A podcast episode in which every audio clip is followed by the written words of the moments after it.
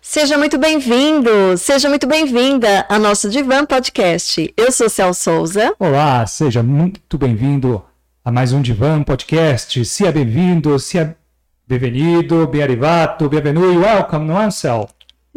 É isso aí, agora, aliás, desde o comecinho a gente é internacional, né? A gente alcança todos os lugares, então são todos muito bem-vindos. Exatamente. E hoje a gente vai falar sobre comunicação não violenta. É isso aí. E aí? Esse beabá que a gente aprendeu sobre comunicação parou de funcionar, Tavor? Nunca funcionou.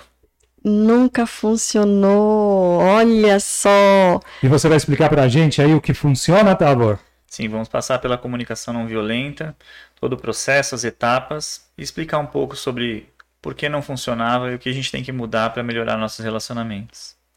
É isso aí. É, acho que vai ser sensacional o episódio de hoje, hein, Cel? Então fica aqui com a gente, compartilhe esse, esse vídeo, é, puxe seu divã e vem aqui com a gente. Tire suas dúvidas, faça suas perguntas, aproveitem que o Távor está aqui, fera em comunicação não violenta, para a gente saber como a gente vai conseguir melhorar as nossas relações e atingir melhor os nossos objetivos. Em todos os campos, né? Da vida pessoal, em profissional. todas as áreas. Isso aí. É, agora vamos. Vamos nos apresentar novamente, né, Céu? Seja muito bem-vindo ao Divan Podcast. Você do Iapoc, você do Chuí, você que está numa casinha na periferia de São Paulo, ou de qualquer capital do país, você que está num terraço, num prédio, em qualquer lugar do país. Seja muito bem-vindo. Todos nós aqui estamos num só objetivo. Qual é, Céu? Qual é o objetivo do Divan? É isso mesmo, gerar uma vida, ter uma vida com mais riqueza, para todas as pessoas que estão ao nosso redor com mais autonomia e independência, não é, Sal? É isso aí, se tornar protagonista, o dono da sua vida. Exatamente. O dono e a dona da sua vida. É isso aí. Agora nós vamos dar um. Lembrar sempre do nosso público fiel que está sempre com a gente aqui, não é, Sal? É isso aí. Então, gratidão para você que está conosco desde o nosso primeiro Divan Podcast. A gente não se cansa de agradecer porque a gente realmente é muito agradecidos por vocês estarem sempre com a gente, é, compartilhando, trazendo feedbacks, é, participando. Então, nossa gratidão do fundo do nosso coração para você e gratidão para você também que está nos conhecendo hoje. E para você que está nos conhecendo hoje, o Siegfried tem um recadinho. É isso mesmo. Inscreva-se no canal, deixe o seu like e venha participar com a gente no chat. É uma oportunidade única aqui com um convidado que a gente traz para você tirar alguma dúvida, trazer uma experiência gerando mais riqueza para a gente, para você e para todos que participarem do episódio de hoje, não é, Cel? É isso aí. E gratidão também para os nossos parceiros. É, a gente tem a parceria com o Estúdio GR, que é estudo de beleza. Vocês vão ver a diferença, né? Quando ela faz e quando eu faço. Hoje foi eu que fiz. Então, quem assistiu semana passada viu como a obra de arte dela é muito linda. Então, vale a pena conhecer o trabalho dela. Cabelo, química, maquiagem principalmente para quem está na região aí da Sabará, do Trevo da Sabará. alguém que conhece a dessa região, Verde, a internet. A internet é exatamente isso, é esse espaço sem fronteiras. E o que nos une são as ideias, é a vontade nossa. Então você que conhece alguém dessa região aqui, você faz uma indicação para ela, né? Ó, oh, vir lá no Divan Podcast. E, além disso, talvez possa prestar algum outro tipo de serviço tudo é uma questão de conversa, uma conversa não violenta de preferência. Então, entre em contato com ela, vai estar o link na descrição do vídeo, não é, Cel? É verdade, a comunicação não violenta também entra ah, nessa parte de serviço. Eu já estou no clima já do episódio. Vamos lá. É, a gente também é, tem o, estamos no apoio coletivo. Você que está gostando do nosso trabalho, você que vai gostar desse episódio sensacional feito para você. É, entre lá no apoio coletivo, faça uma doação, a gente será muito bem-vinda. É, e agora nós vamos para os aniversariantes da semana, não é, Cel? Vamos lá? Oh, oh, happy day, Ariane, minha linda, que está aí lá fora. Parabéns para essa menina linda, querida. Débora, minha querida, parabéns. E parabéns para Edila também, uma amiga querida. Parabéns para vocês que apareceram aqui na nossa telinha. Que esse novo ciclo seja de muito amor, muita paz, muita coisa gostosa e muitas alegrias.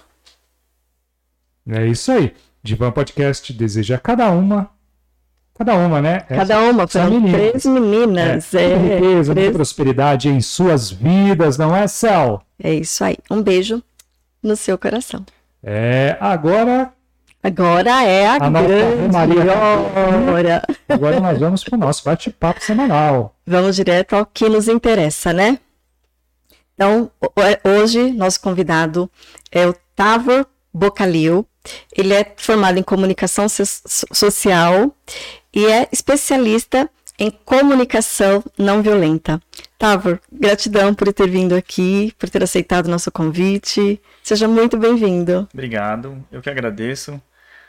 É um prazer essa oportunidade de a gente levar o conhecimento da comunicação não violenta para ainda maior número de pessoas, para quem sabe elas consigam absorver essa comunicação e mudar os seus relacionamentos, seja em qualquer área que seja, é, pode ser como profissional, é, família, relacionamento amoroso. Espero que as pessoas aproveitem e consigam se engajar nisso. Com certeza, vai ser muito importante e útil, né, Siegfried? Exatamente. Gente, me permite só um minuto que a gente pulou só uma etapazinha aqui, que foi da galera que já está ao vivo com a gente aqui. Vocês me permitem um minutinho? para trazer a galera para a gente aqui, para todo mundo vir conversar com a gente. O mais importante, é muito importante isso. Vamos lá, nós estamos com a Isabel Santana, Cel. Bel, a Bel também está sempre é, com a gente. maravilhosa. Nós estamos com a Melissa Sabino. É do seu, é do seu círculo? Sim, conheço a Melissa. É, a Melissa Sabino. A gente Seja fica... bem-vinda, Melissa. É, a gente fica muito feliz por você estar aqui hoje com a gente. Nós estamos com a Roseli Silva. Roseli Silva. Roseli Silva. Você que pulou ela, pô, o que está acontecendo? É, nós estamos com a Josiane Anastácio, a Silvia dos Santos, a Josiane, Silvia. Agnalda Oliveira. Dana Aguinaldo. A Ione Ranieri. Ranieri, Yane, provavelmente está com o Matheus, Ranieri, querido. É isso, eles estão juntos lá assistindo a gente, prestigiando a gente, são pessoas maravilhosas. Gratidão a todos vocês que estão aqui junto com a gente, estão nessa missão de gerar mais autonomia, riqueza nas nossas vidas e na vida de todas as pessoas que estão ao nosso redor, não é, Sal? É, a informação, o conhecimento é importantíssimo nesse processo, né, da autonomia, da independência, é, e de exatamente tomar as rédeas nas nossas mãos e fazer as coisas acontecerem. Perfeito. E aí a comunicação está em todas essas áreas, em todas essas esferas, não tem como não passar pela comunicação e como você mencionou, relacionamento. Às vezes a gente tem essa ideia de falar que relacionamento. Quando a gente fala relacionamento, a gente já pensa em relacionamento amoroso, mas relacionamento amoroso é relacionamento amoroso, mas tudo é relacionamento, né? É, trabalho, a gente se relaciona com as pessoas. É, quando a gente se movimenta ou transita na rua, ou com algum prestador de serviços, ou com um cliente, é, enfim, a gente está sempre se relacionando ou, né? Normalmente a gente está se relacionando, por mais que seja um aplicativo, Sim. né? Tem uma outra pessoa lá atrás é, que é uma pessoa, né? Exatamente. A gente está sempre se relacionando, seja no trabalho, relacionamento amoroso, é, com a família, né? A gente pode fazer esse recorte também, né? Que não é só o marido, o namorado, a esposa, tem o filho, é, tem toda a família, tem aqueles aqueles, às vezes, um pouco desgastantes momentos de, de Natal, de Ano Novo, que quase ninguém se encontra, e aí se encontra todo mundo uma vez por ano, e tem aquelas conversas da tia e tem sempre umas perguntas também. O tio do pavê? O, o tio, tio, do, pavê, tá aí. O tio do pavê tá aí. Que pergunta quando vai casar. Cara, eu tô ficando com medo, hein? Assuntos eu já tô que... ficando tiozinho, eu fico com medo. Será que eu vou virar o tio do pavê? É, esse é o, o carimbo de virar tio é fazer a piada do pavê no almoço da no família. almoço. Mas, tem, então tem todo um... Tudo é comunicação, né? Tudo é comunicação. E, inclusive, até é, sem... É, sem nos expressarmos de forma verbal, né? Também tem toda uma comunicação do corpo, que a gente interage com as pessoas, que a gente demonstra para as pessoas a, a, nossa interação através dos nossos gestos, né? eles são uma extensão daquilo que a gente ainda não está comunicando verbalmente, né? Então, se eu não falar com as mãos, eu não estou falando. É uma comunicação, né? Estou me comunicando, é. Estou, a forma como eu com, me comporto, a forma como eu me expresso com o corpo, né? Quem é, estuda dança ou algo nesse sentido assim vai poder dizer isso também com outros vieses e profundidades. Parente de italiano, né? É, então, cada povo tem uma forma de se expressar fisicamente também, né? É, e isso vai fazer a pessoa que está interagindo com a gente ter uma percepção sobre aquilo que a gente está é, comunicando, né? Às vezes existem pessoas que não percebem, mas elas ficam caladas nas situações, mas fisicamente elas são agressivas com o olhar ou com o balançar da cabeça quando alguém está te dizendo uma opinião. E às vezes as pessoas acabam não percebendo, porque é um trejeito, uma mania. É... E, ela, e ela jura que ela se conseguiu passar é, invisível, né? Ela jura que, que não aconteceu, assim.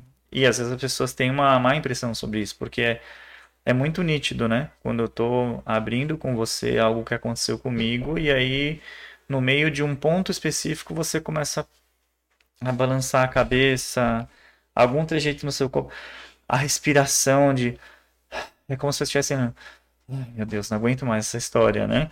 A gente diz isso sem, sem a palavra. E, e quando as pessoas se dão conta de que elas fazem isso, é uma grande revelação para elas, porque passam às vezes uma vida inteira sem perceber que fazem isso com o corpo. É, trazer um, um, exemplo que é muito comum em terapia de casal. Às vezes o casal está conversando e começa a trazer as questões e eles automaticamente começam a se afastar. é, é, muito interessante. E eles, óbvio, né, não percebem.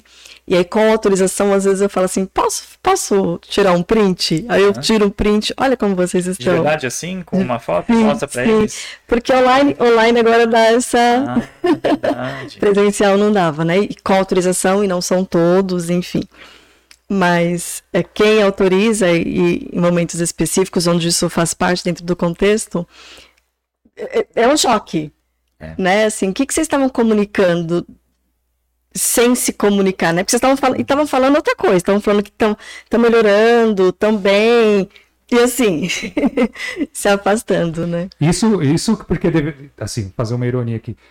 Era uma sessão a três, onde cada um estava num lugar ou ainda estavam juntos? Tipo, estavam cada um num lugar diferente? Não. É. Um ao lado do outro, na mesma. Apesar que se estivessem separados, ainda se separando mais ainda, né? E o curioso é que é, quando a pessoa vai participar de uma sessão dessa, pressupõe que os dois estejam ali porque querem, naturalmente. E aquele já não é o comportamento 100% natural. Porque você fala, eu vou entrar numa câmera com uma profissional que vai me atender isso. Você meio que veste uma, uma roupa de bonzinho, porque nós fazemos isso, né? O e aí você social, assim. né? Então imagina, se você consegue perceber esses trejeitos nessa condição onde teoricamente as pessoas já tentam entrar mais amenas, dá pra gente é, concluir, sem julgar, que na realidade é bem mais agressivo. Porque na realidade não tem lá uma profissional fazendo a sessão. Na realidade, é... em suma, é a pessoa jogando bastante violência um no outro, é... verbalmente, né?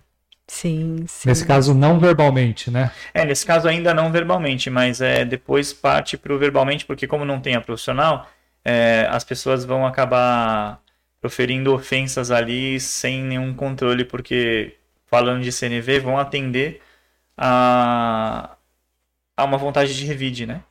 Que é o que acontece no processo quando a gente está discutindo com alguém. Deveria ir para o campo das ideias, mas vai para o campo do revide.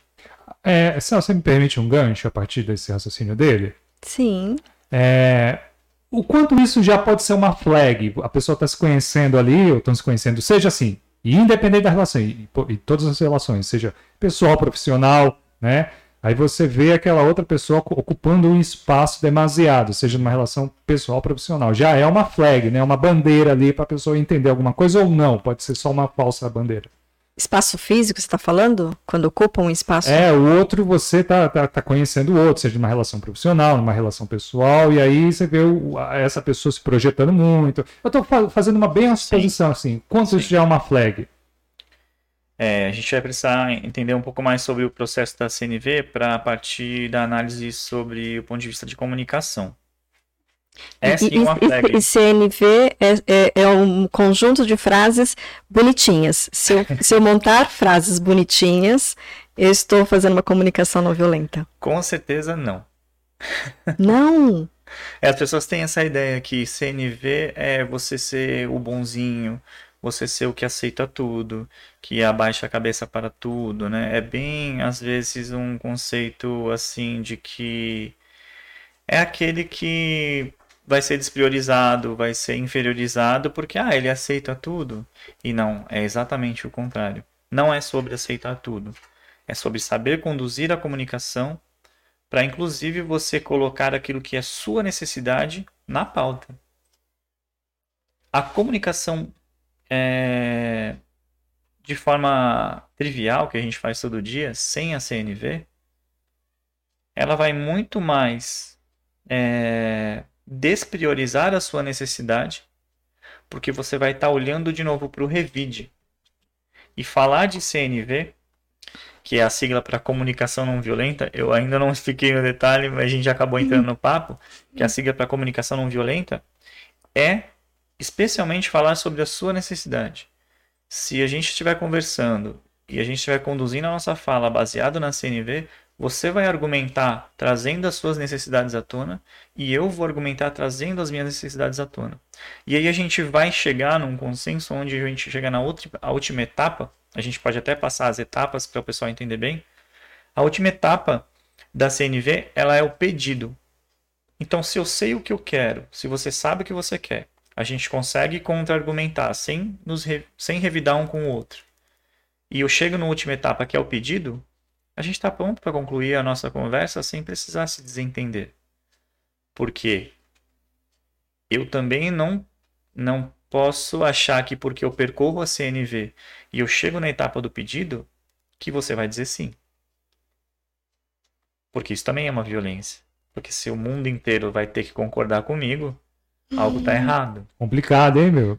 Muita gente que tentou fazer isso, a gente viu que não dá muito certo, né? Alguém está sofrendo consequências ruins calado, né? Então, deixa eu ver se eu entendi. Então, o objetivo da comunicação não violenta não é receber um sim. Exatamente. É, é, é ser entendido, sim. que meu pedido seja ouvido pelo outro sem, sem agressão, sem desrespeito, para que o outro saiba o que eu tenho a pedir. Exatamente. É, quando a gente é, aprende a comunicação violenta, o ponto principal para a gente começar a mudar a nossa comunicação é entender os quatro pilares. Chamo de quatro pilares, que é observação, é, sentimento, necessidade e pedido. Resumidamente, é, a gente aprende a percorrer esses passos e a gente vai tomando prática e colocando eles na nossa comunicação. É um processo como tudo que a gente aprende, para que a gente conduza. A observação é eu começar a observar as coisas que acontecem ao meu redor ou na nossa comunicação sem julgar, sem colocar o julgamento. É uma das partes mais. Já a primeira etapa, a primeira etapa bem desafiadora, né? Já começa desafiador. As pessoas é, têm que quebrar muitos paradigmas, às vezes, para começar a praticar a CNV e acabam desanimadas com isso porque elas arrastam por uma questão de conforto, às vezes, de que a gente não muda. Especialmente na parte de comunicação. E aí vem um monte de viés para tentar comprovar isso, é, que talvez muita gente já saiba disso, mas, por exemplo, vieses é, de conhecimento que nem, é, ah, eu sou do signo tal, então comigo é assim, bateu, levou, já respondo, já não quero saber. Coitado, o signo agora, né? a é um... máscara do horóscopo aí, né? Que é um estudo sério sobre os astros, né? Não vou, se eu for explanar, vou falar besteira aqui, não é minha área, mas sei que é um estudo sério, conheço vários profissionais que trabalham com isso, e não é para se justificar as agressões que a gente quer é, falar ou, ou nas nossas interações. A gente sabe que tem alguns algumas influenciações na personalidade da pessoa, mas eu não posso atribuir a isso. Então, eu atribuo a isso, eu atribuo que. É, tem, tem um lance muito engraçado que eu costumo falar nas lives para o pessoal ver como a gente se apega a coisas que são, no geral, tolas. Isso influencia o nosso comportamento com as pessoas ao nosso redor. Você já viram pessoas que falam assim?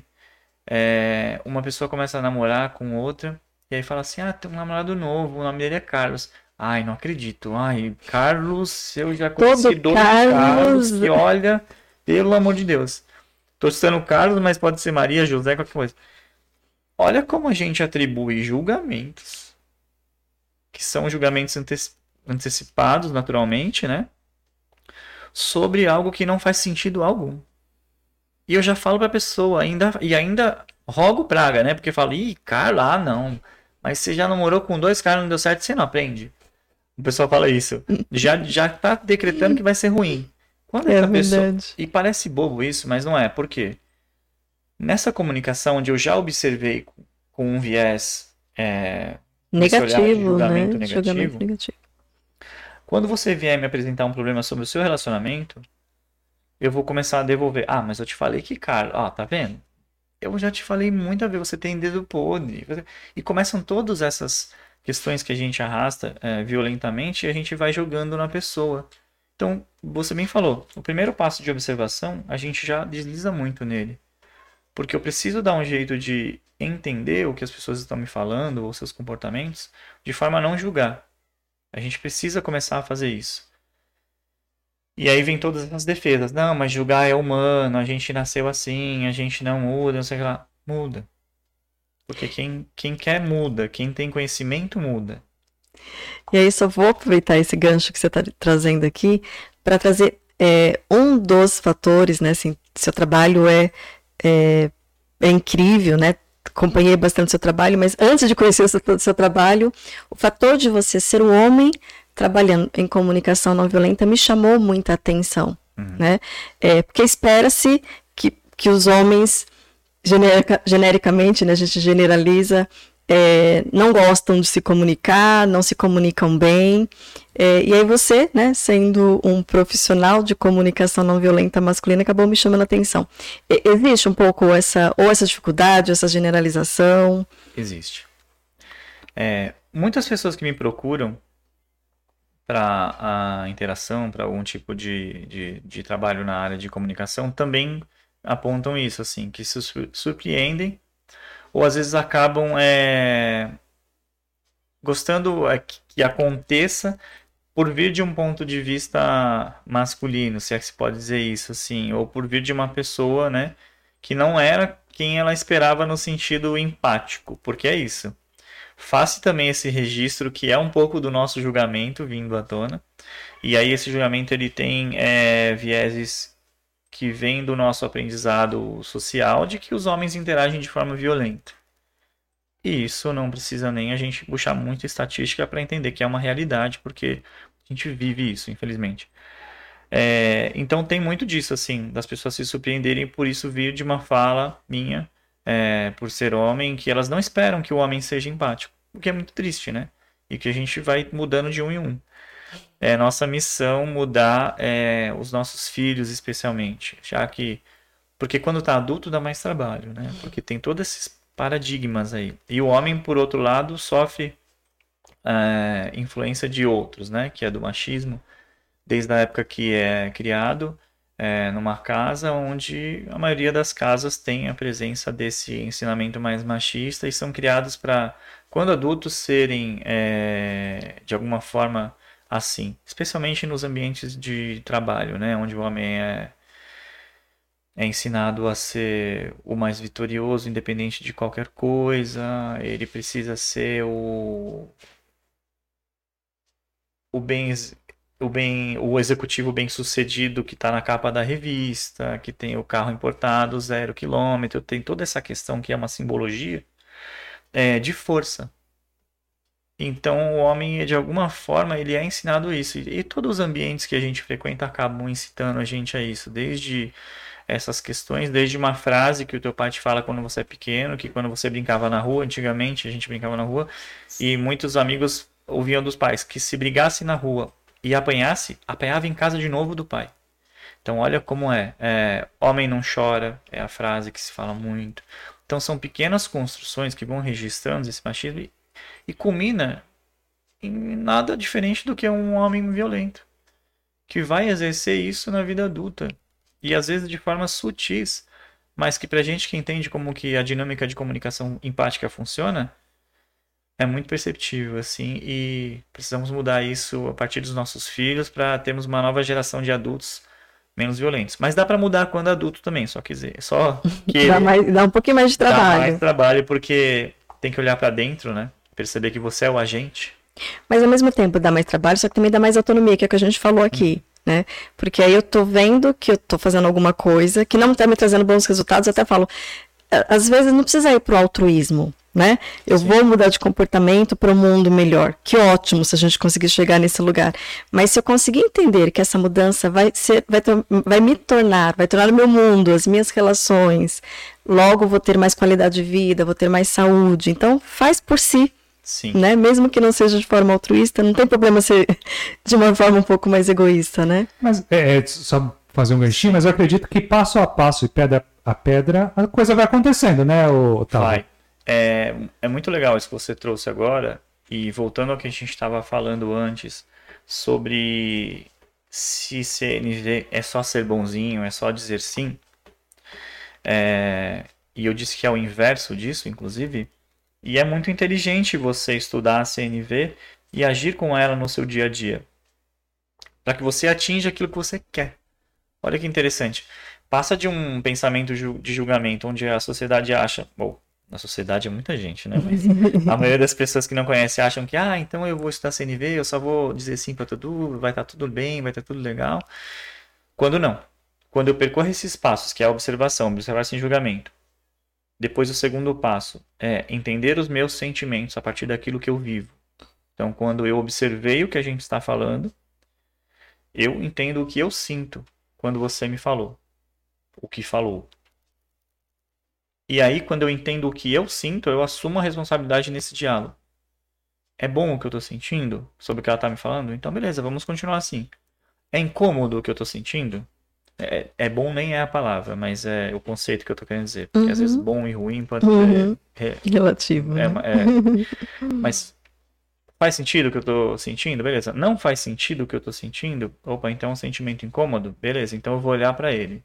Tô sentindo o quê? Ah, tô sentindo raiva eu parto para o próximo passo. O terceiro passo da CNV, que são as necessidades. Então, o que o conceito diz? Quando eu estou sentindo algo que me incomoda, é porque tem uma necessidade minha não, que não está sendo atendida. Então, algo que você me falou, que eu observei, que eu percebi o que eu sinto, quando é que me incomoda, eu percebo que a necessidade não está sendo atendida. E aí eu tenho que saber a minha necessidade, para chegar no quarto passo e fazer o pedido a você. Olha, não se expresse assim, porque é uma forma melhor de se expressar, isso me provocou raiva, ou alguma coisa nesse sentido. Você vai pontuar ou vai pedir para a pessoa agir de forma X ou Y de acordo com você para que isso mude. É... Então, quando eu sou uma pessoa que tem a minha empresa, ou trabalho numa empresa, ou estou dentro de uma família e eu sei percorrer esses passos, muda a chave desse conceito de julgamento de achar que eu vou ser o bonzinho de tudo para uma pessoa que percorre falas, onde no final ela vai saber o que ela quer e fazer o pedido. Só que nem sempre vai ser atendido. Mas é uma decisão muito interessante que eu sempre falo. E às vezes pode ser até um pouco drástico. Mas assim, se você faz o seu pedido e a pessoa diz que não, você tem uma decisão a tomar. Está tudo bem conviver com isso e saber que ela não vai cumprir essa necessidade, está tudo bem também. Mas se isso é crucial na sua vida e você sabe é que é algo negociável, é né? não e nunca vai acontecer e é crucial para que você ou seja feliz pelo menos, então aí você tem uma decisão a tomar. Nossa, fantástico. Especialmente dentro dos relacionamentos, né? Gente, vocês me permitem um comentário aqui da galera que tá com a gente? Boa. Deixar a coisa quente, deixar a coisa animada, a galera participando, a gente é sempre sensacional. Vem cá. É o seguinte, a Silvia dos Santos, né? Ah, só fazer um comentáriozinho antes, que é a, que é a da Ione, que ela diz o seguinte: eu falo também com as mãos. Eu moro na Moca. Um beijo para Moca. É, ela, é, a Silvia dos Santos diz o seguinte, né? Acho que vai ter a ver com o que você diz aí, né? Um ganchinho. Que é o seguinte: e quando a pessoa fala rindo sobre algo, faz uma piada com o outro, ou deixa constrangido em público e diz que é só brincadeira, isso é CN, isso é CNV? E ela ainda inteira, porque há pessoas que se justificam agredir com palavras, mas como fala, brincando, uhum. tá tudo certo. É, essa é, é, clássica, né, Tavor? É. E é uma estratégia, né? É... Não posso dizer que nesse caso específico dela, né? Não sei, não, não tô lendo a situação de forma mais específica, mas é... eu, eu tenho até um conteúdo que eu já coloquei nisso no meu Instagram sobre a ironia, né? A ironia e a sátira, vamos dizer assim, né? A, a exposição da pessoa ao momento de parece engraçado, ela é uma tentativa de invalidar aquela opinião ou aquele posicionamento. Pode ser desde uma roupa, a um cabelo, a um trejeito físico, até uma fala. Então, quando eu exponho, sabendo, especialmente em ambientes onde outras pessoas vão concordar com a minha exposição ao ridículo ou a, a validar aquilo que eu quero que seja validado, isso é muito violento. Muito violento. O, o bullying tem muito dessa Sim, característica, o bullying, o bullying é... escolar. Sim, é. Né? é. Tem ele, muito. É, bom, ele pode ter vários vieses, né? Mas ele visa principalmente o destaque daquele que está promovendo, né? Que é uma pessoa que normalmente ou quer ser popular ou que ela quer não ganhar o holofote também, e aí aquela colocar a pessoa que está sofrendo bullying num destaque para que ela não seja vista. Tem vários vieses, né? mas a gente usa muito disso em ambiente profissional e familiar para fugir um pouco às vezes do que a gente não quer conversar. Ou a gente dá um tom de brincadeirinha, ou a gente não tem coragem de conduzir uma conversa séria sobre um assunto que nos incomoda e a gente fala brincando. Ou quer agredir mesmo, né? Ou revidar, Isso, como é. você, a palavra que você utilizou, é. né? Eu quero revidar, é. mas não consigo, não sei uhum. como fazer, na verdade, é um dos passos, né? Na verdade, eu não consegui identificar o que eu estou sentindo e como transformar isso de uma forma isso. clara para fazer um pedido. Aí eu faço uma piada agredindo, né? É. Sempre a gente volta a revisar os passos. Isso é muito comum para que as pessoas entendam sobre o CNV que a gente não está aqui falando sobre a mesma coisa toda hora.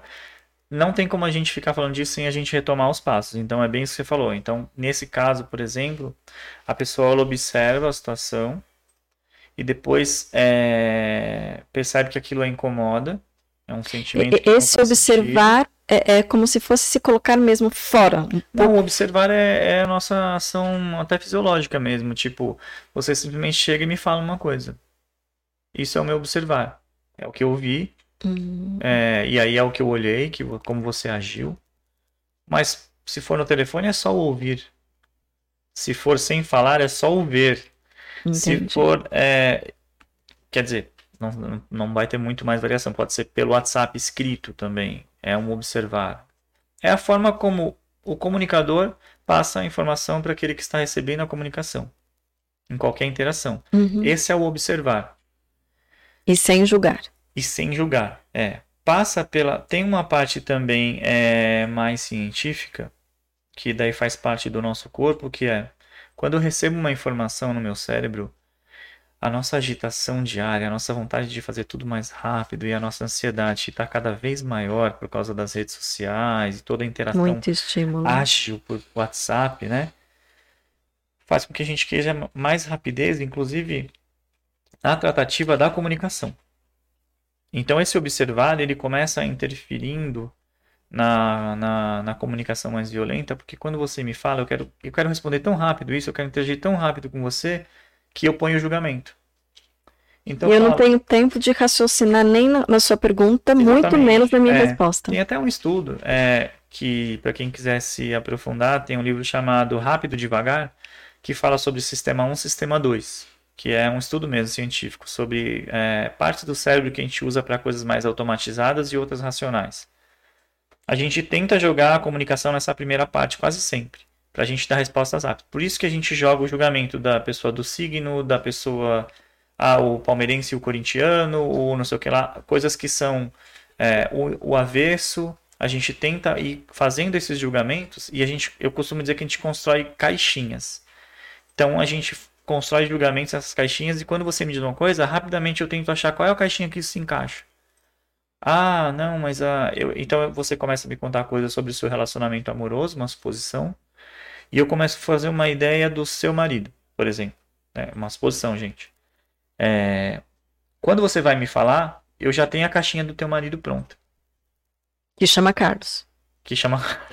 Não chama. Ah, o Carlos. Do... É, Carlos. Que chama Carlos, que é o marido que não dá atenção pra mulher, porque ele é assim assado, ele é assim, assim, assim, assim. Então quando você me fala, ah, mas é isso, isso meu, já dou a resposta, já, já encaminho essa fala, já fui violento com você, nem entendi nada porque me incomoda toda vez que você me fala o mesmo assunto e isso me incomoda. Eu não estou com paciência de ouvir e já devolvo isso. Ou se em algum momento você também se sentir incomodada com isso e falar, olha, não, não é bem assim, meu marido não é isso aí que está falando. Ah, mas toda vez que você me fala, e aí você se sente ofendida pelo seu marido, me revida também, e aí a conversa fica aquela maravilha, vai para um lugar que não faz sentido nenhum. Vira um ringue. Vira um ringue. Então a observação ela já recebe a interferência quando eu começo a tentar automatizar o meu pensamento. E isso é o, o avesso do que a gente chama da escuta empática, que é dar qualidade de escuta ao que me é falado. A escuta empática fala sobre isso. É, então, essa vontade de sermos rápidos, inclusive na comunicação, faz com que eu atribua julgamentos a você ou a qualquer pessoa ao meu redor que enquadro em coisas que eu pré-julguei para ser mais rápido o meu pensamento. Então, quando eu saio na rua, eu já olho. A pessoa tá vestida assim, já vem na minha mente aquele, ah, esse aqui é isso, aquela é aquilo, aquele com aquela roupa é isso, aquele com aquele cabelo é aquilo, aquela que tem o cabelo que não pintou também é aquilo, aquela que tem a roupa é aquilo é aquilo, entendeu?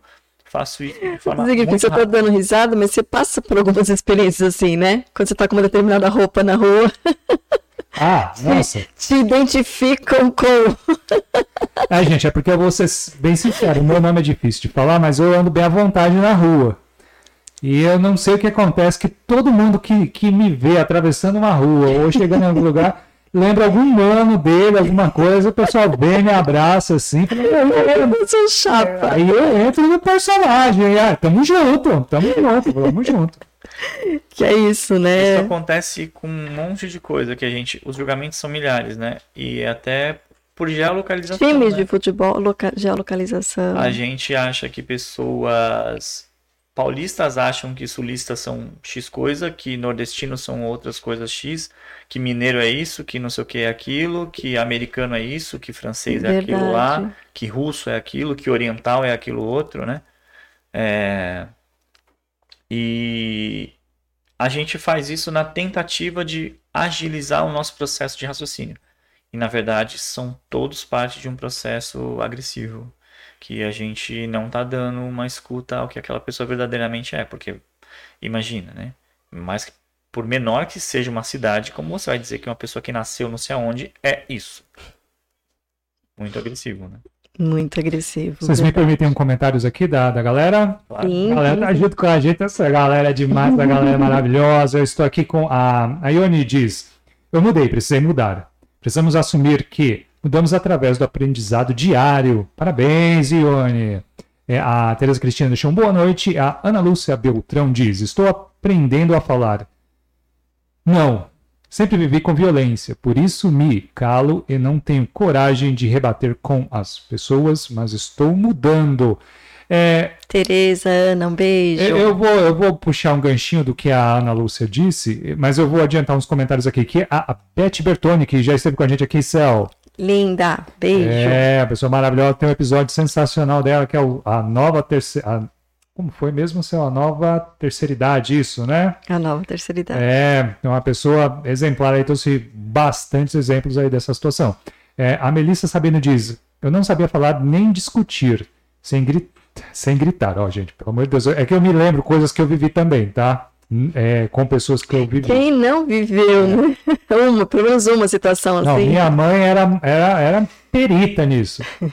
É, sem gritar, sem julgar. É, me envergonho disso. O Tavor me apresentou a CNV e com muita força de vontade e paciência dele mudou minha vida para muito melhor. Tenho muito a agradecer, ela diz, a Melissa Sabino. A gente agradece o ou ela ter compartilhado essa experiência dela aqui com a gente. Somos muito gratos por você, Melissa. Não é, Sal? Sim, gratidão por compartilhar. É. É, é, é, é tá, só, só um ganchinho dentro do que a Ana Lúcia diz aqui, que é o seguinte: é, tá lá, a pessoa lá querendo me chamar para aquela celeuma toda da violência. E aí eu escolho não entra, entrar ou não entrar, né? Esse, esse que é a chave, né? Você sempre escolhe entrar. Na discussão. é, eu sempre escolho. É. Porque se abster, em, na maioria dos casos, também é violento. Porque daí você não ouve. Você, eu, eu, você eu, tem o silêncio, é, né? Que também é uma violência. Também tem uma live, já falei sobre isso, e até as pessoas, quando a gente divulgou assim, é, o pessoal na chamada, né, achou estranho, mas como assim? Então quer dizer que não posso mais ficar quieto? Então, porque há muitos casos onde a pessoa é, se sente sente violentada assim no relacionamento no sentido verbal, e aí ela prefere se calar, que ela nem quer mais discutir, porque ela já perdeu a força disso já desistiu da relação, né, Isso, né? É. Eu entendo esse caminho, eu acho que dependendo da agressividade da outra pessoa, é um caminho que foi tomado para evitar que piore, mas também é um caminho agressivo consigo mesmo.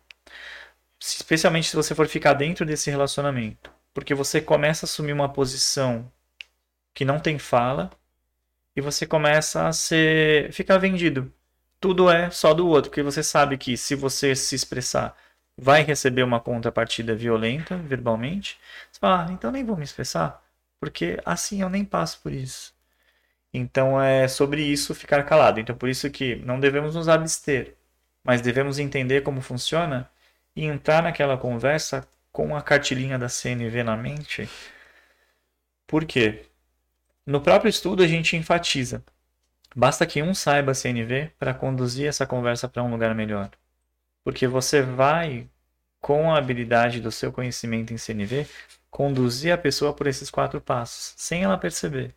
Ela vai tentar refutar para a violência, para a vingança, para o revide, e você vai voltar para uma pergunta empática. E você vai voltar. Até que ela percebe que você não está revidando mais. Você fez uma pergunta, ela te agrediu verbalmente, você fez uma pergunta. Ela te agrediu verbalmente de novo, você fez outra pergunta ela responde. Você tem um exemplo de uma pergunta em Vamos pensar um, um, exemplo aqui agora. É... é bom quando é exemplo de casal, né? De homem, mulher, né? Quer dizer, qualquer tipo de casal, não necessariamente um homem ou mulher, mas é. Casal, pais e filhos, é. né? Gente, a gente, a gente fala assim porque é, a gente aprendeu é. a falar assim, mas pelo amor de Deus, todo tipo de amor é é, é tem, tem todo o seu devido respeito. A é. gente acaba falando assim porque aprendeu. A gente assim. acaba falando sempre homem e mulher porque a gente cresceu é um hábito, assim, né? Mas é... a gente, a gente respeita todas as formas de amor. A gente está tentando desconstruir já essa fala hoje em dia. Como é enraizado na gente a fala, né? Tá vendo até?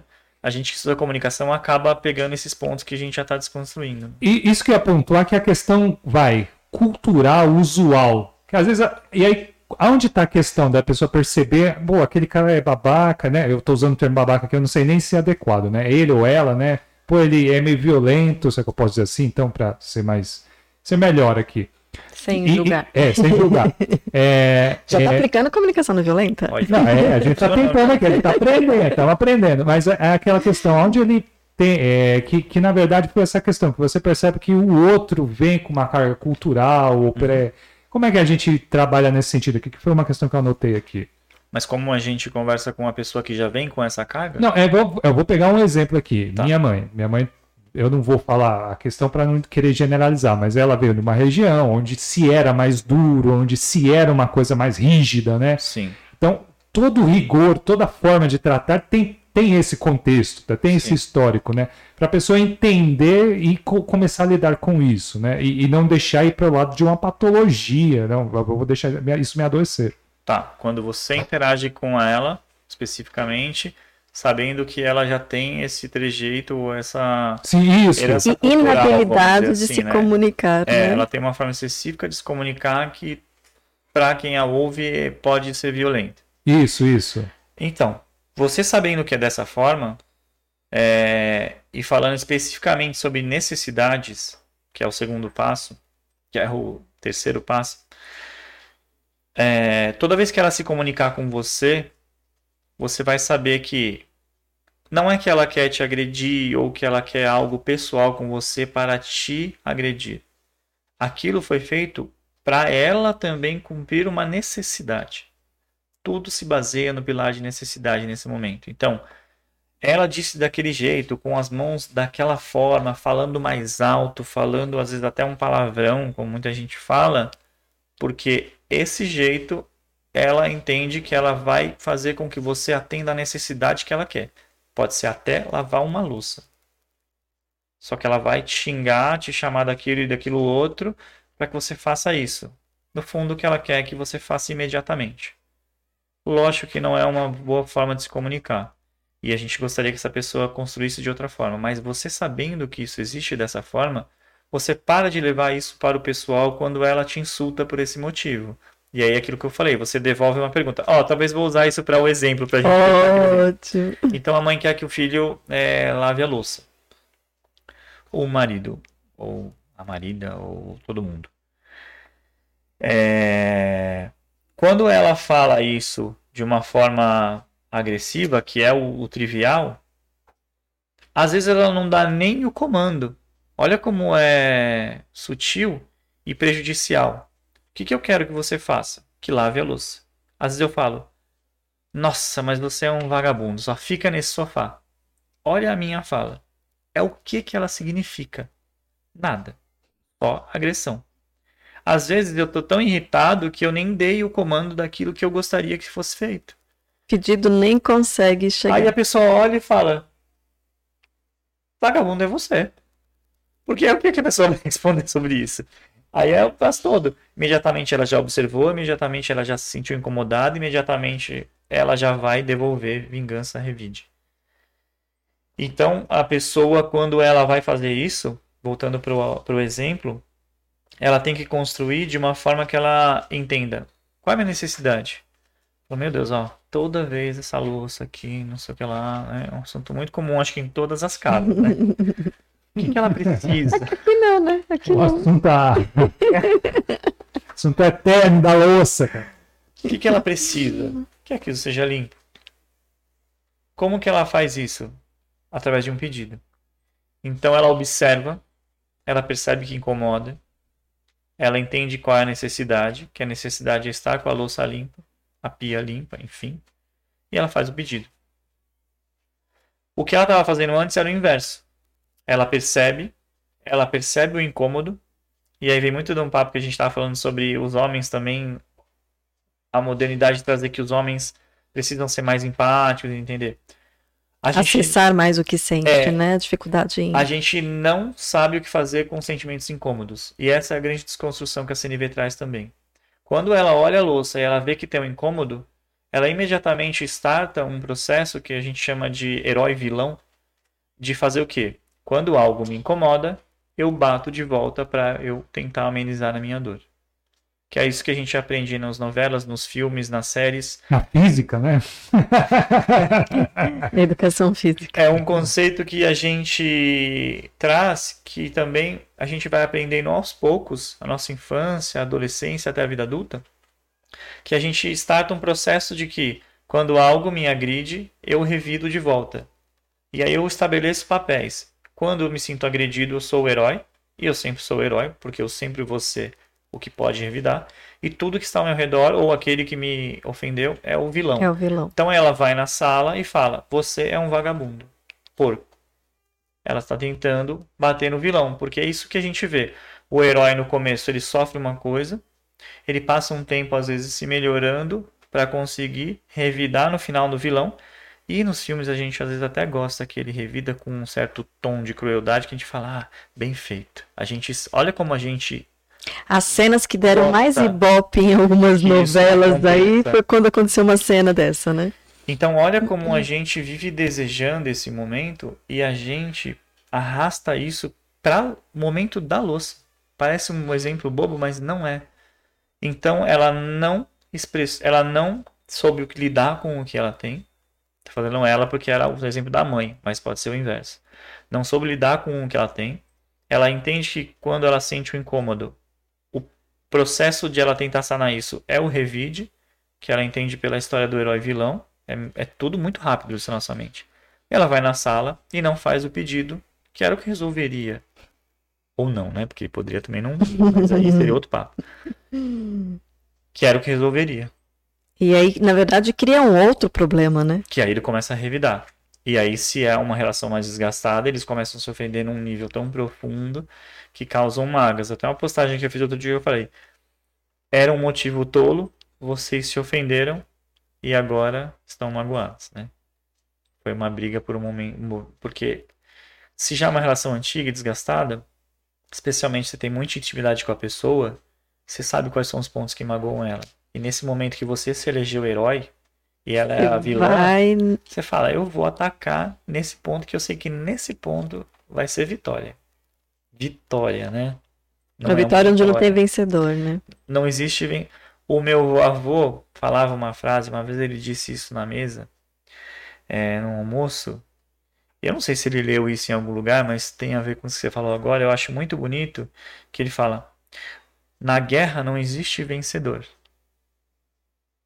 Porque para você participar de uma guerra, seja qual ela for, seja verbal ou até guerras mesmo que acontecem no mundo, você tem que se submeter a coisas para atingir esse suposto lugar de vencedor que, por vários aspectos, você não vence em nada. Você até regride. Muito violento contra si mesmo, né? Também, né? Também. Seu, seu avô lia Nietzsche, hein, meu? Nietzsche falou umas coisas assim, cara, de uma sabedoria finíssima. Foi de algum lugar, mas essa é. que ele mandou outro dia eu falei eu fiquei muito tempo assim falando, caramba, que frase boa, sabe? Hum, muito boa. É, vocês me permitem mais comentários, gente? A gente tá com uma galera bacana é, aqui. De, Ou você quer interar alguma deixa coisa? Eu só falar assim, achei muito legal a colocação da, da Melissa. É, quando ela consegue colocar, ela passou bem por esse treinamento. Legal Sim, esse depoimento, Melissa. Bem a é, que legal. E se engajou em fazer. É, porque ela tá, conseguiu que dizer pra gente que ela utilizava uma estratégia por não saber se comunicar, né? Sim. Então, é, da gente entender isso, você trouxe um aspecto muito importante que eu acho, que é a questão do não levar para o pessoal. Sim. Né? Porque muitas coisas começam porque a gente leva para o pessoal. É, e aí, quando eu começo a ter esse conhecimento que você está trazendo aí de CNV, que é, muitas vezes é repertório do outro, é a forma como foi criada, é a forma como aprendeu. Não justifica algumas coisas, não estou querendo justificar, mas Sim. quando eu entendo que eu posso aceitar ou não, me retirar ou não, é, fazer escolhas, mas entender que não, não sou eu, né? Não é. levar para o pessoal, né? É o ego, né? Que é o ego. É. Deixa ele um pouco quietinho e percorre a CNV pelas etapas das quatro pilares. Olha, eu ouso dizer que 99,9% das vezes você vai percorrer bons caminhos. E entender que a pessoa ela está tentando te ofender ou te agredir para defender o cumprimento da necessidade dela. É como você falou, não justifica. Não quer dizer que eu concorde, não. Só explica. Explica, mas não justifica. É diferente. Não Isso há justificativa para que ela me agrida mas há uma explicação pelo motivo pelo qual ela está sendo agressiva na comunicação.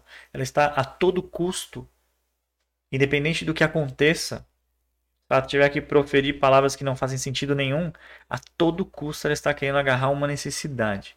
Então você, inteligentemente, que sabe como funciona essa estrutura, olha como é sutil a mudança.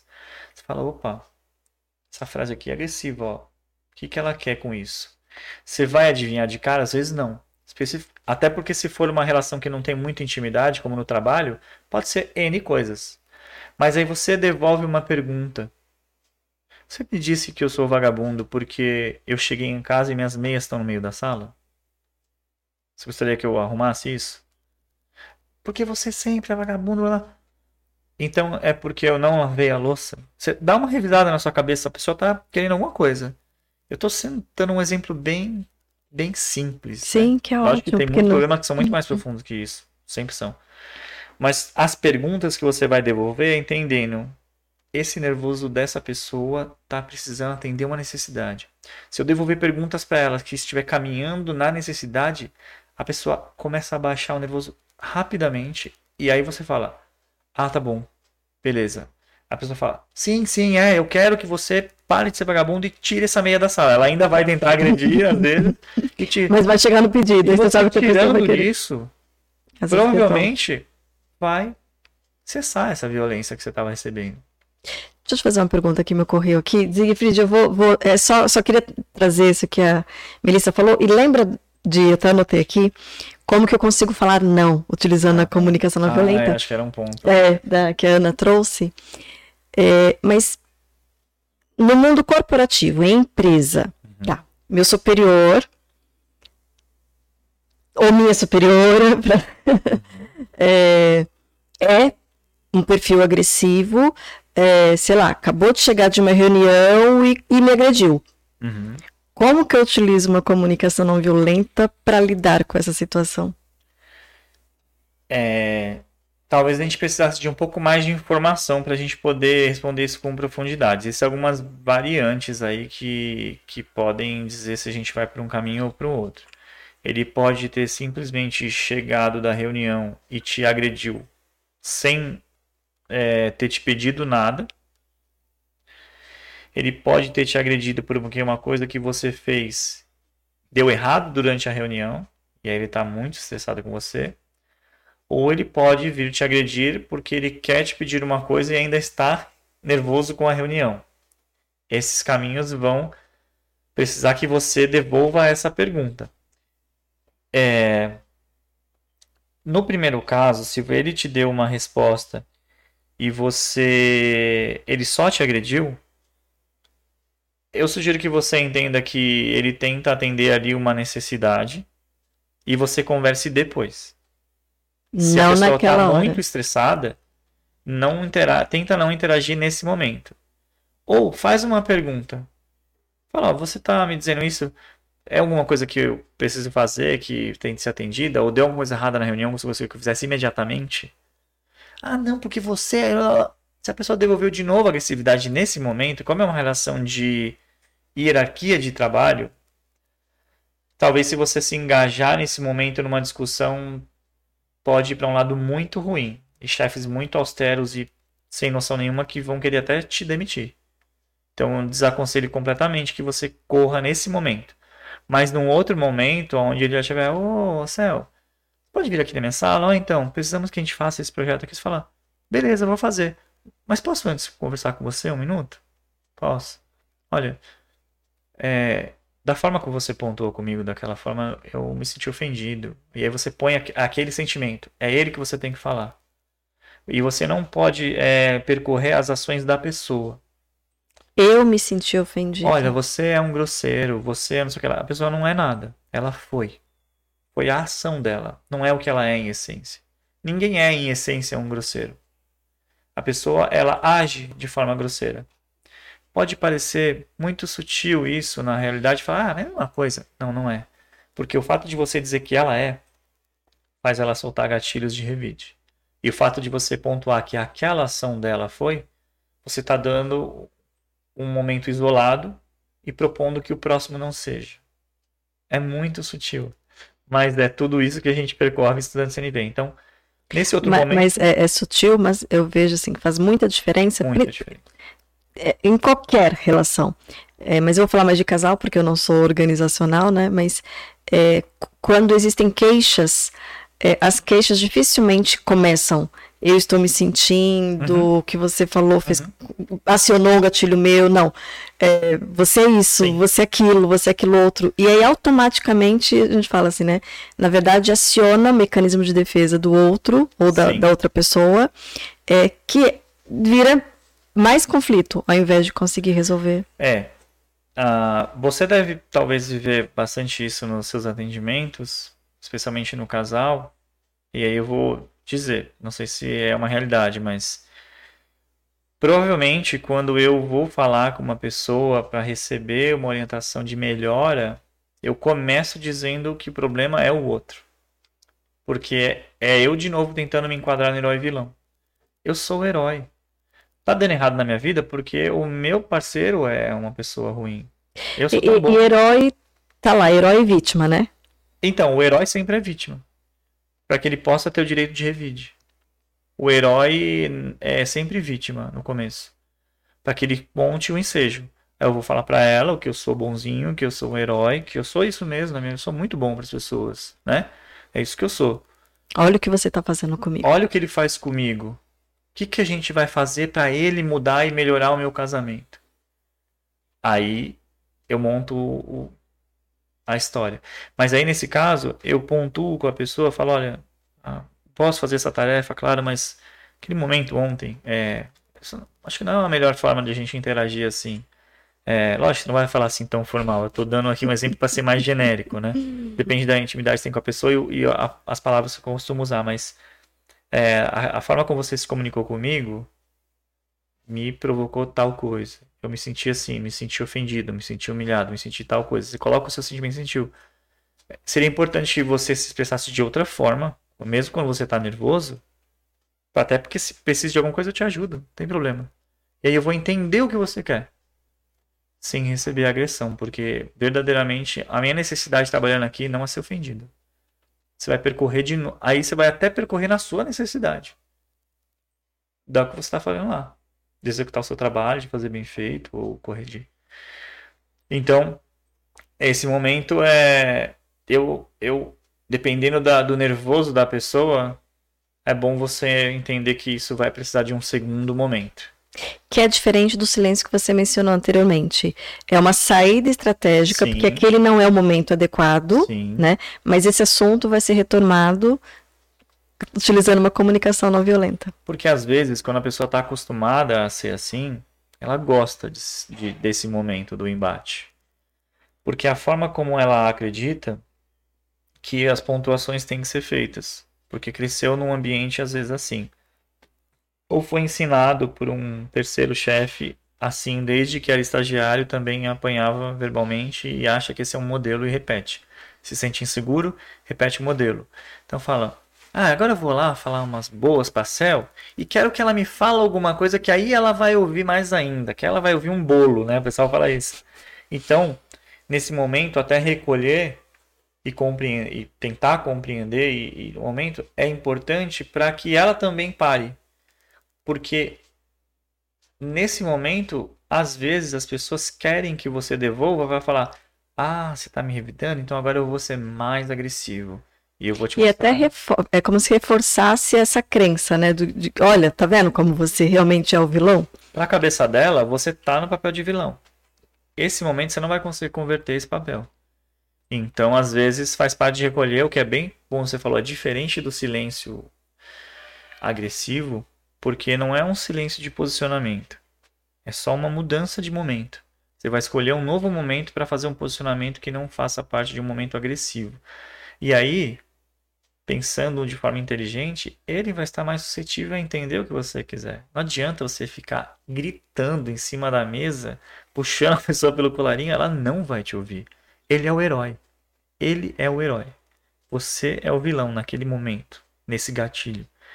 Então, às vezes também é inteligente a gente recolher e usar um novo momento. E isso vale também, por exemplo, em relação pais e filhos? Com certeza. Dependendo do termômetro, da inflamação da discussão, vale muito. Difícil. Às vezes é muito difícil a gente conseguir conduzir isso. Mas às vezes, no meio da discussão, uma desculpa derruba a violência. Fala, não, ó, peraí. Desculpa isso que eu te disse agora, eu realmente passei da conta. Não é isso. Não é sobre isso que eu quero discutir com você. Você não é isso, isso, isso. É, a gente tem que tava falando da luz. Se você percebe que você está percorrendo esse caminho, peça desculpa. Faça esse exercício. É ruim, é dolorido, porque o ego vai falar, Nossa, mas que trouxa. Ele falou com você assim, você está aí pedindo desculpa. Mas como você é tolo, seu ego, né? É como se fosse aquele desenho, né? Do anjinho e tal. Ele vai vir falar na sua mente. Você vai sentir assim quando fala, nossa, o que eu tô fazendo? Tô pedindo desculpa, ele acabou de me xingar. Mas peça desculpa, se posicione de forma a você ser o conciliador. Porque vai conduzir isso para um outro lugar. Com certeza. Maravilha.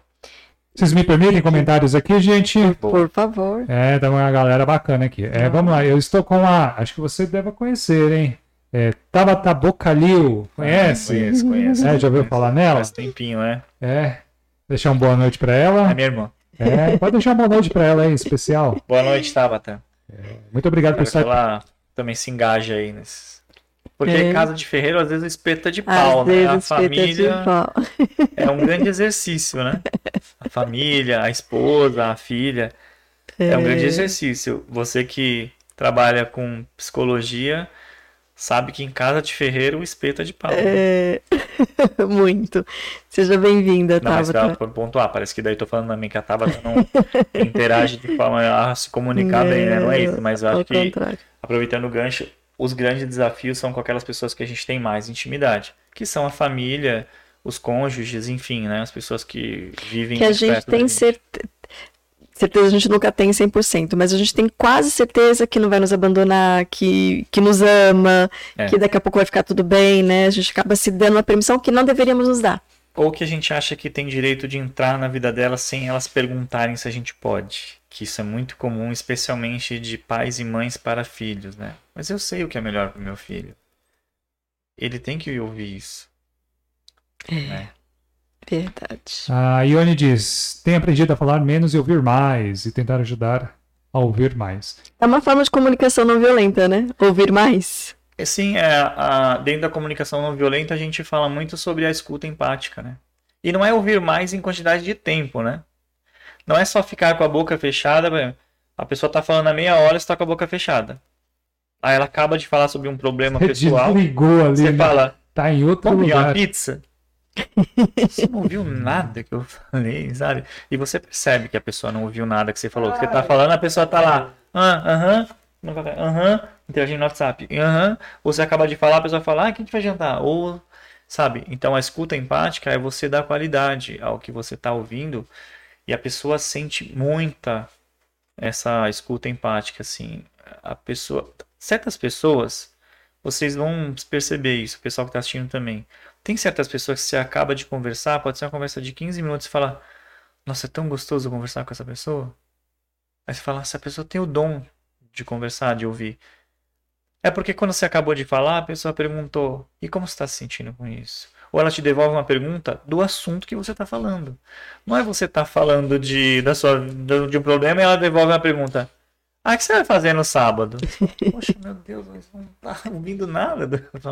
Ai, então, tem, é tem, tem, um clássico, é, tem um clássico dessa não escuta empática, é quando eu começo a falar de mim e, e o outro começa a falar do outro, né? Ah, a, a, a... isso. É, eu, eu, é, eu vou puxar as coisas que eu acabo falando lá no meu Insta, tá? Assim, que é, eu gosto, só para explicar um pouco da abordagem que eu faço. Como comunicador, é, eu gosto de trazer o CNV, especialmente por um viés completamente voltado para a comunicação, que não é um viés da psicologia, naturalmente, porque eu não sou psicólogo. E aí eu começo, eu gosto de abrir bastante esse leque com outras coisas que não foram só o Marshall Rosenberg, que é o, o quem criou esse, essa metodologia, né, o psicólogo, eu abro com outros assuntos, como eu falei que eu, eu é, estudo sobre os comportamentos do cérebro, às vezes, também para fundamentar essa ideia da desconstrução do pensamento da observação com julgamento e tal. Então, é, baseado nisso, tem também essa questão que você disse agora sobre essa, essa escuta. E quando a pessoa começa a também falar, é a, é a competição. Por quê? Tem que ter um herói. E aí o que eu faço nesse momento? Ela nem tá me agredindo. Mas como assim? A vida dela é assim. A minha é muito pior. Eu é que sou o sofredor, porque sendo sofredor, estou de novo podendo agredir alguém. Mesmo que não seja ela, mas tipo, eu sou o sofredor. Me dá direito, né? Você nem sabe da dor que eu tenho aqui dentro.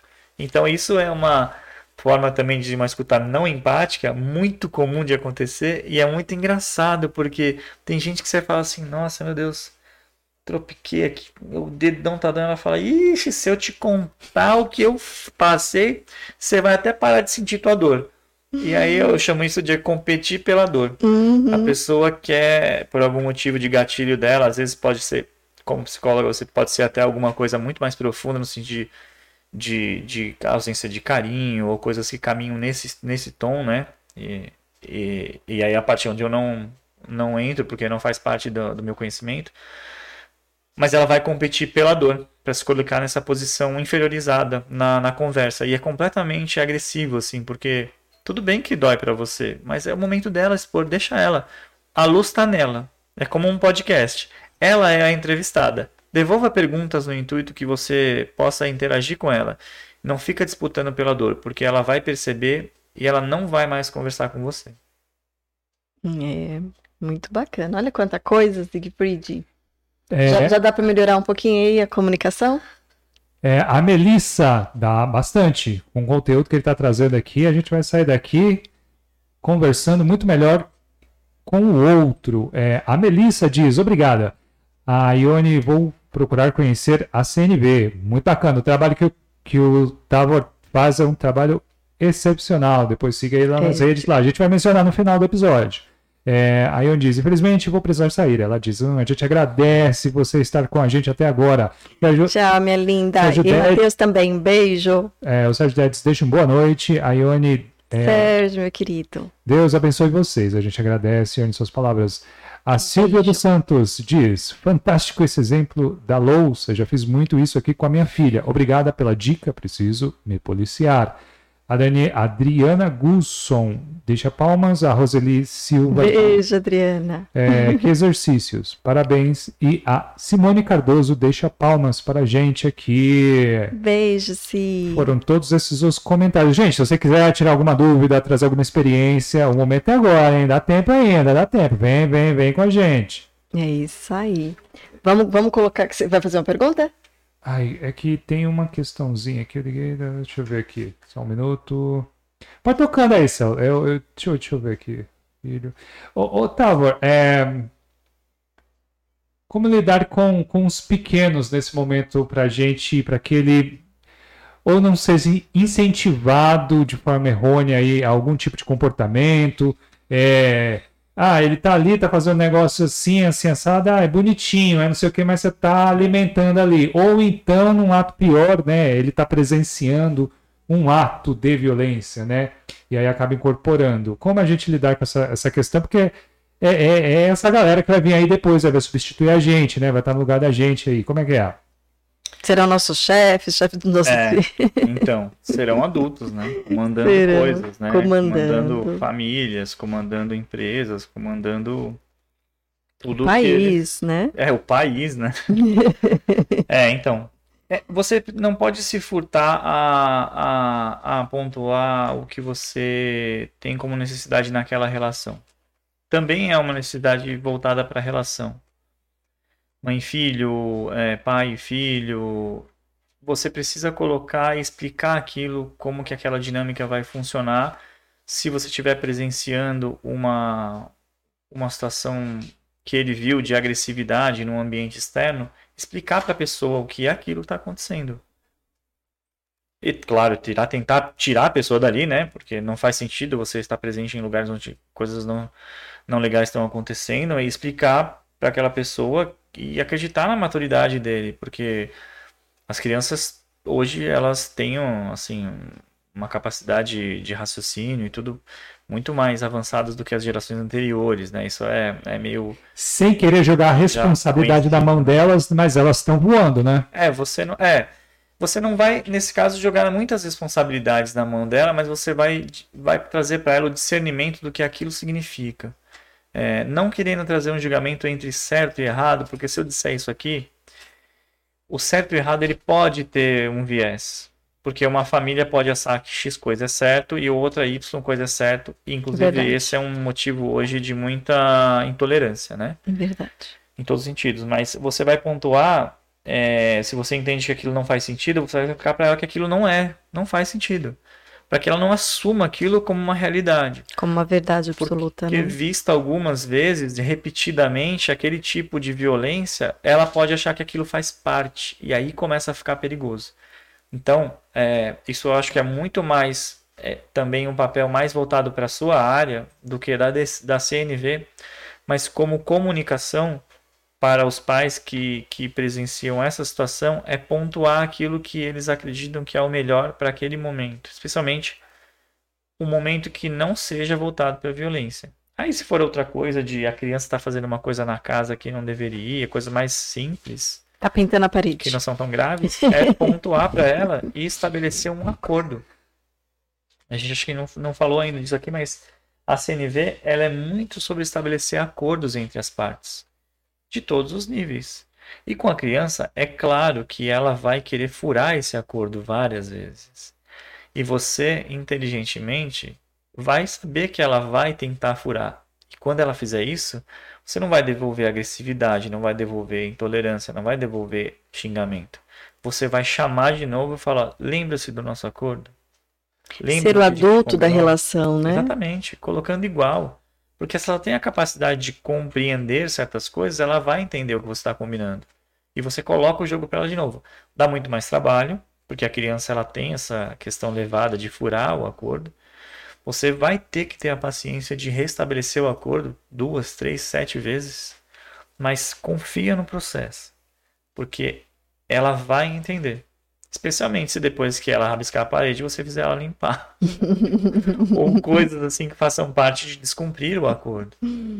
É, é fazer. É, não é bem assim, não é entrar naquela questão de castigo ou não castigo. Isso também já é uma outra discussão bem mais sensível, mas assim, ela entender que as necessidades precisam ser atendidas. Então, qual a sua necessidade, filho? Por que você está pintando? Ah, mãe, eu quero fazer desenho. Não, mas legal. Você pode fazer.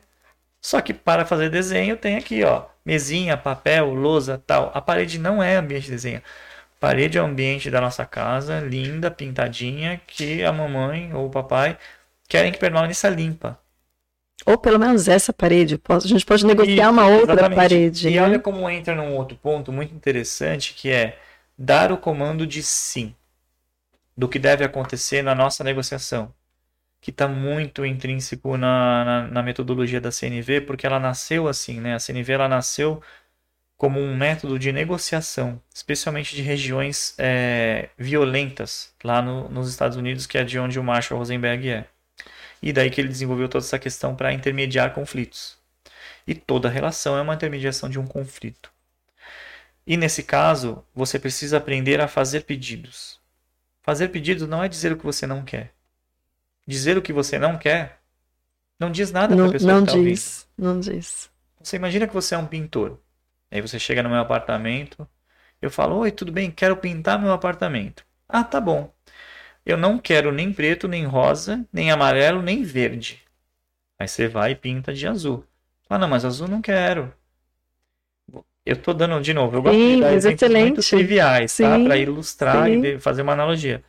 Se você diz tudo que você não quer, você não necessariamente está dizendo o que você quer. Então, ao invés de você dizer para a criança, não faça isso, não faça aquilo, não faça tal coisa, diga, faça tal coisa. Tipo, olha, pinte na mesinha. Esse é o seu espaço. Para você pintar coisa, pinte na mesinha, pinte no papel, pinte não sei aonde. Essa parede precisa estar limpa, sem pintura nenhuma. É isso que a gente precisa. A parede limpa é o acordo do que a minha necessidade e a mesinha e o papel é o teu acordo do teu espaço de pintura. Para atender a sua necessidade. Isso, olha como é legal. Ó. Assim a mãe fica feliz e você fica feliz com o seu desenho. Depois você quer pendurar seu desenho na parede com um durexzinho e a gente expõe o teu desenho. Olha como a dinâmica muda. Você vai dando uma dinâmica de sim, sim, sim, sim. Todo mundo tá feliz. É sim para a mãe, é sim para o desenho, é sim para tudo, é sim para casa. É, Tá, acho que você respondeu já um pouco da, da, pergunta que a Ana mencionou, né? Que é o dizer, isso é uma forma de dizer não. Ah, não para essa parede, né? Então, é, é uma forma de dizer não, né? Não uhum. para essa parede. Como é que a gente pode negociar para que a minha necessidade seja atendida e a sua também, né? Eu, é. eu brinco que é o jogo do ganha-ganha, para que nós dois ganhemos. É. E quando a mãe disse isso para o filho, ela disse um não para ele. Só que ela pontuou aquilo que ela precisa. Você vai dizer um não dizendo a sua necessidade do sim. Porque o sim para mim pode ser o não para aquilo que você está fazendo. É, quando você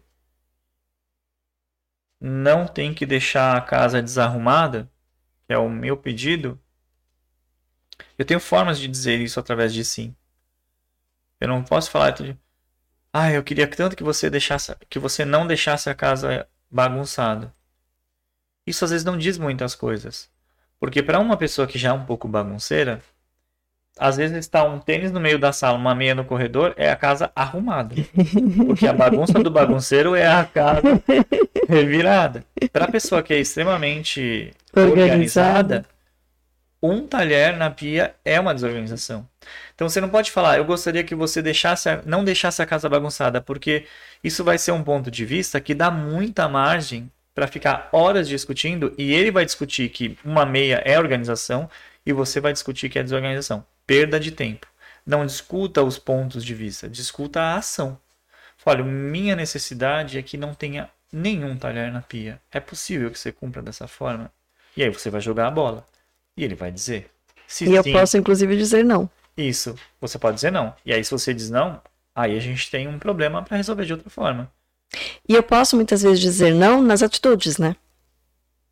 Que às vezes eu posso na conversa, conversa dizer sim. Ah, sim. Posso não cumprir, né? E posso não cumprir. que precisa... também é uma resposta, né? É, mas você precisa recobrar o combinado. Porque foi respondido sim. Fala, olha, você não está fazendo. A sua resposta foi equivocada e a resposta é não. Você não vai fazer dessa forma, porque daí muda o jogo para mim. Muda a situação para mim. E aí você passa a cobrar e a entender se isso não vai ser feito. Não pode ser da boca para fora. O combinado precisa ser cumprido. Porque para você, se é fundamental, tem um peso.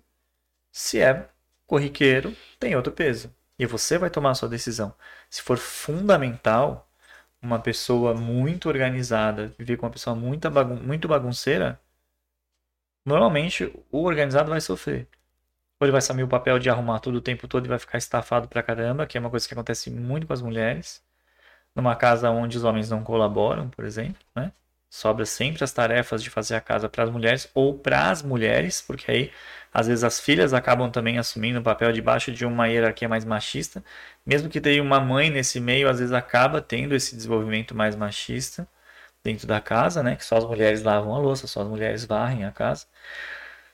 Então aí um lado vai sofrer se você tiver isso. E aí é uma decisão muito sua. Se você quiser continuar nesse ambiente fazendo dessa forma, sustentando isso, é uma decisão sua. Se vai te gerar infelicidade nisso e sobrecarga e estresse, você opta. Mas se a pessoa deu a resposta que não, a opção sua é permanecer. Aí, por N motivos, cada um tem o seu e não é o caso. Muito bem. Mais alguma pergunta, Siegfried? Não, os comentários foram todos esses. A Simone, eu falei da Simone, né? Que Falou. palmas. É... Eu não tenho, da minha parte aqui, eu acho que tá. Eu não tenho mais nenhuma pergunta, não. Não, não tenho, não. É... O, o Tabor foi sensacional, ele falou sobre tudo, né? falou. Eu só vou fazer uma pergunta que eu olhei aqui, senão eu não, ia lembrar dela. É, existe alguma diferença para utilizar essa estratégia é, quando eu escrevo, quando eu falo, quando é e-mail, quando é WhatsApp? existe alguma nuance de. É, existe. Quer dizer, vamos lá. A gente está muito agora na comunicação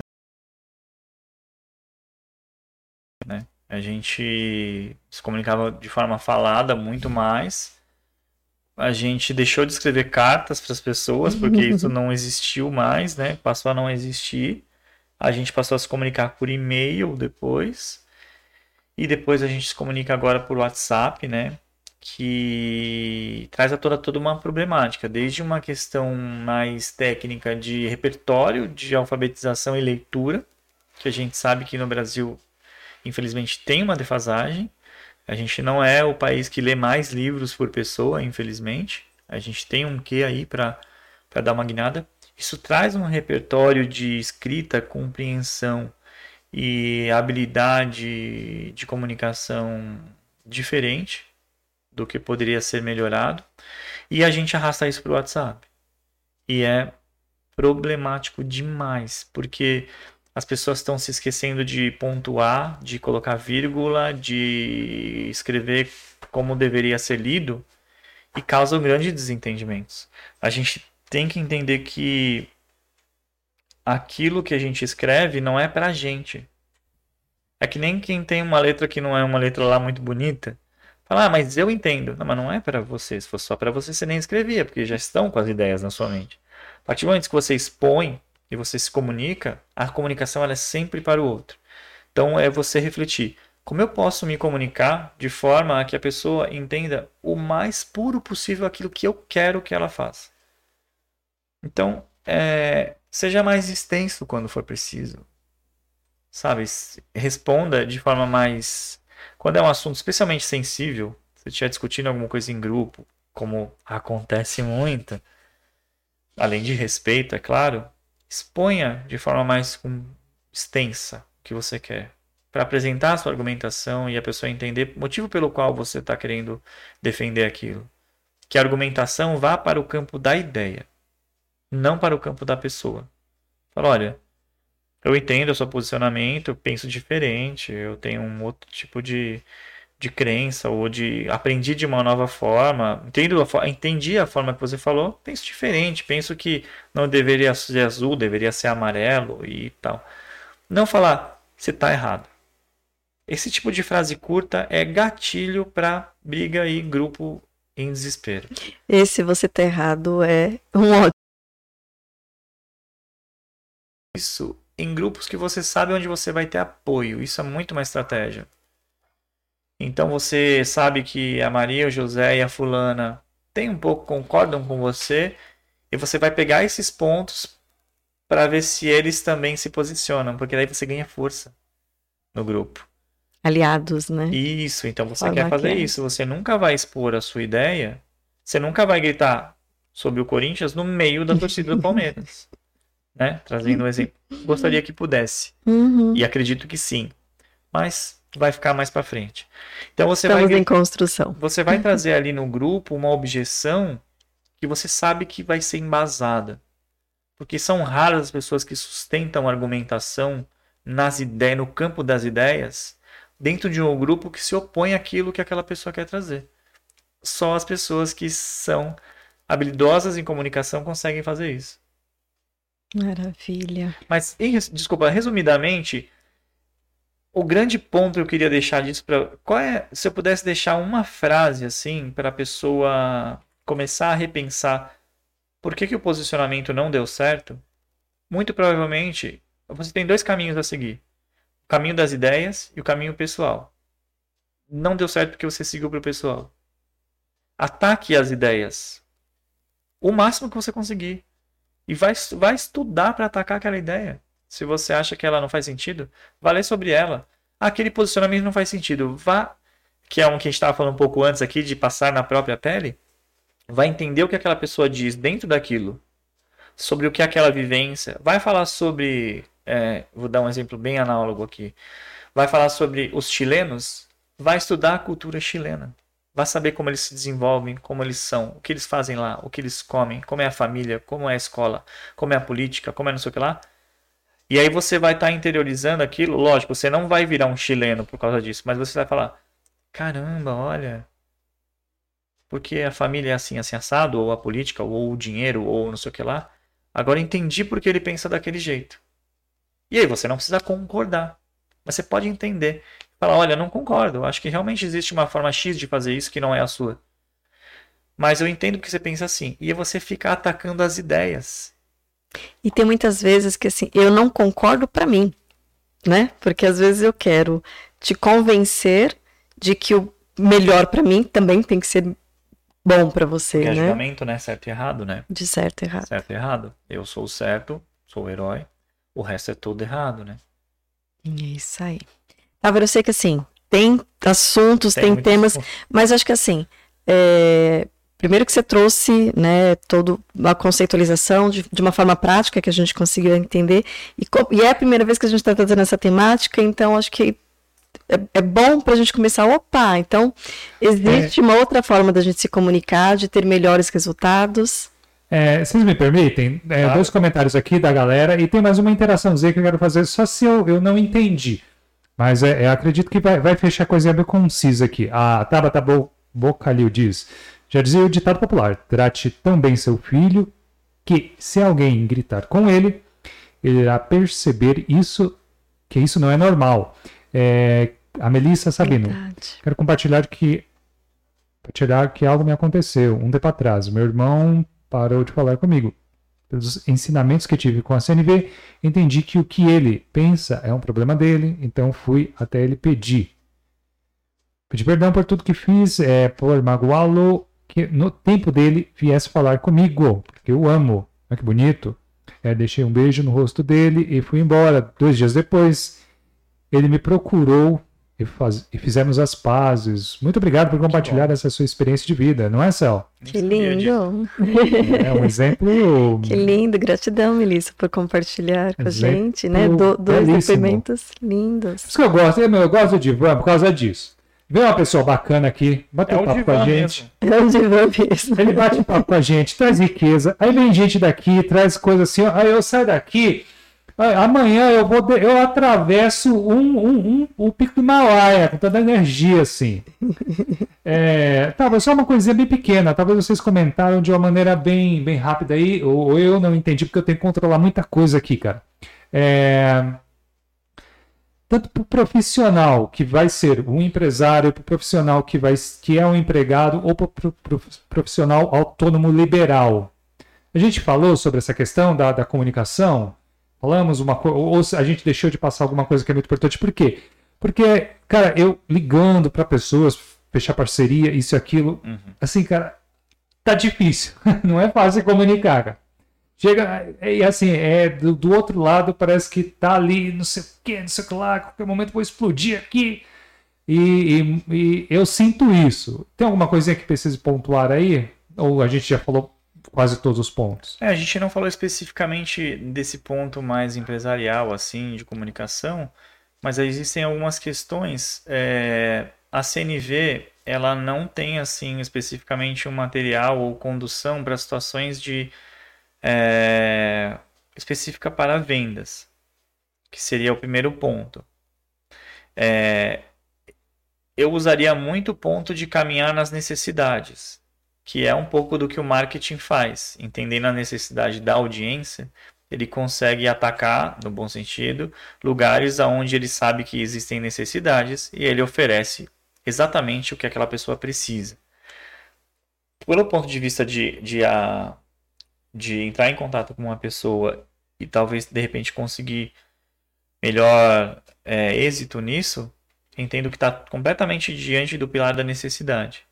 E aí é o estudo mais profundo disso. Talvez isso seja meio lógico até dentro das pessoas que já trabalham com vendas.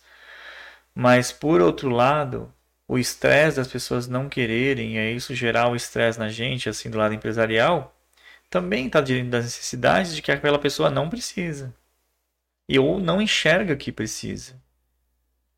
E aí é fazê-la, no bom sentido também, fazê-la enxergar, né? Então, é sempre um trabalho seu.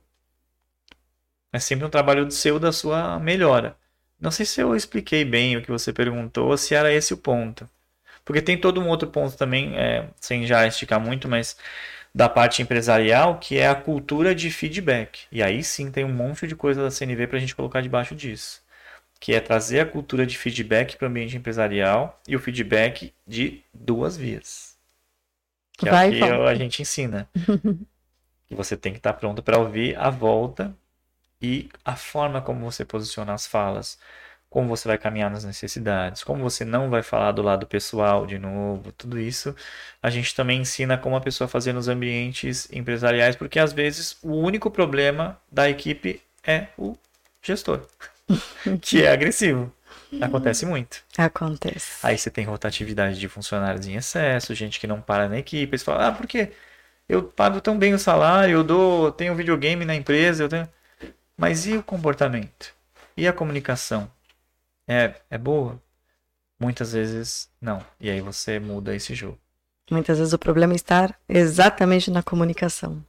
É perfeito. Não, eu, eu quis pontuar essa questão porque com a tecnologia a tendência é que as empresas sejam menores e que a pessoa consiga ah, dar os seus próprios passos abrindo a sua empresa, né? Ah, sim. Então, é mais nesse sentido, né? São habilidades que a gente vai ter que lidar com elas daqui para frente. É, é. Mas você foi muito pontual, é perfeito.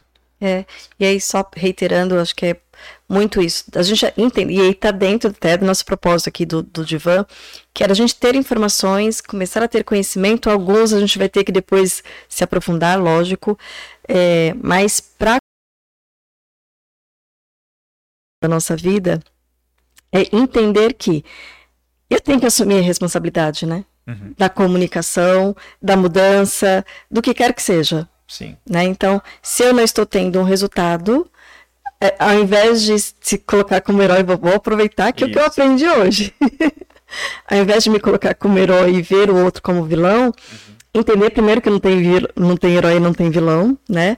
Mas entender que talvez eu precise aprender a me comunicar melhor, precise aprender a vender melhor, enfim. É, tem alguma coisa que eu ainda estou precisando aprender a fazer. Sim.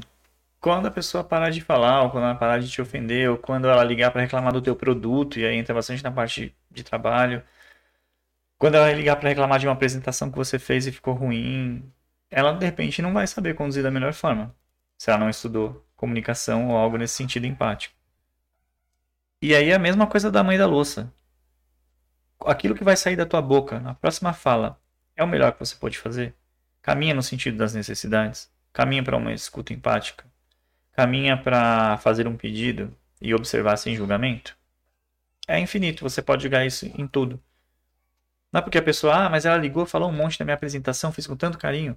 Alguma necessidade dela não foi atendida. Faça perguntas, que na próxima semana você vai entregar a apresentação bonitinha do jeito que ela quer. Era só mudar do rosa para o azul, às vezes.